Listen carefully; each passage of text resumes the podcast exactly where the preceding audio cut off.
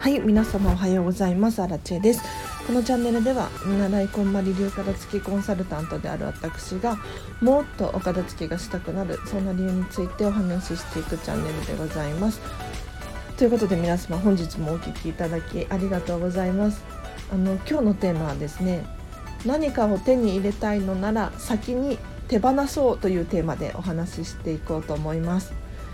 でこれ物質的なものももちろんそうなんですがもの以外でも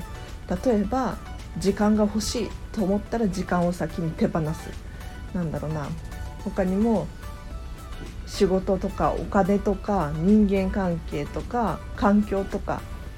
全部そうなんですけれど何か欲しいっていうふうに思うものがあればそれに関連するもの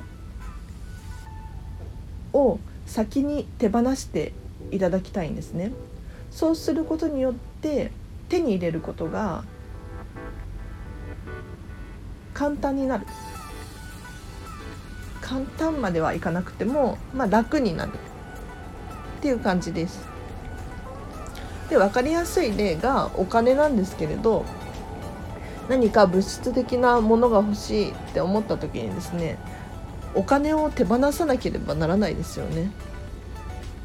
お金を支払うことによってようやく物が買えるお金を支払いたくななければいつまでたっても手に入れることはできないんですよ。で人って面白くってですね何かを手放すとそこに空いたスペースに何かが入ってくるんですよ。例えば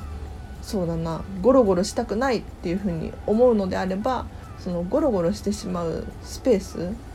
ソファーなのかなんだろう場所椅子なのかわからないですけれどそのゴロゴロしてしまう場所を先になくしてしまうことによってゴロゴロしなくなるこういうイメージです。でこれがですねうん時間だったり仕事だったり人間関係だったり、まあ、環境もそうなんですけれどこれらもですね先に手放すっていうのがおすすめです。だから結局仕事とかも転職したいななんて思うことは思うかもしれないんですけれどいつまでたってもこうなかなか行動に移れなかったりしますよね。それは何でかっていうと先に手放すっていうことをしていないからなんですよ。もちろんあの先に手放すことが100%いいっていうわけではないんですけれど仕事も先に手放すことによってですね結局あの転職をせざるを得ない環境になるわけじゃないですか。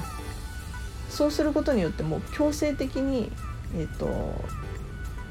働く場所を探さなければならないので転職がしたいっていう願いはぐぐっと近づくと思います。これあのお片付けもそうなんですけれど何か手に入れたい例えばゆっくりリラックスするスペースが欲しいとか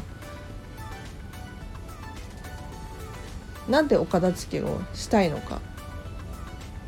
っていうのを考えた時にですねその理由をより近づけるためにはですねやはり、えーと、物物質的なものとかそれに関連するものをですね減らす先に減らすっていうことがおすすめです。では今日はここまでにします。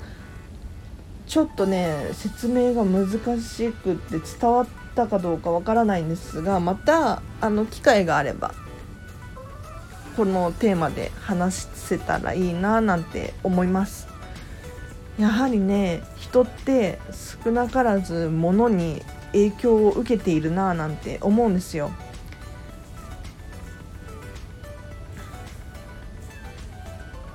仕事とかも人間関係とかもそうなんですけれど先にお片付けをして自分はこういう人間なんだっていうことを、うん、目でも理解できる。要するに自分が好きなものばっかりに囲まれて過ごす生活を体験してみることによってですね自分が、えーと、何をしたいのかとかどういう行動をするべきなのかとかそういうのが分かってきてですね先に、うん、お片付けによって何かを減らしてですね、うん、理想の自分により近づくっていうのかな。ちょっと表現が難しくってもう本当に私の言葉のセンスがなくて申し訳ないんですけれどあのぜひねえーと、何か欲しいものがあるっていう場合はもう時間もそうなんですけれど先に手放したら勝手にこう入ってくるよっていうお話でした。これ本当に不思議で人ってこう何か空いてるスペースがあると入れたくなるんですよ。例えば今までずっとテレビを見ている時間があったとするじゃないですか。でこのテレビをテレビを手放すっていうのはあれですけどテレビを見ないとするじゃないですか。そしたら何もせずにぼーっとしてるわけではないですよね。テレビを見ないことによって他の行動をせざるを得なくなると思うんですよ。なのでやはり先にこう何かを手放す物質的なものはもちろん時間だったりお金だったり環境だったりこういうのを手放すっていうのがおすすめです。ではちょっとダラダラ長くなっちゃいそうなのでここまでにします。では皆様今日から月曜日ですね。えっと新しい1週間お仕事頑張りましょう。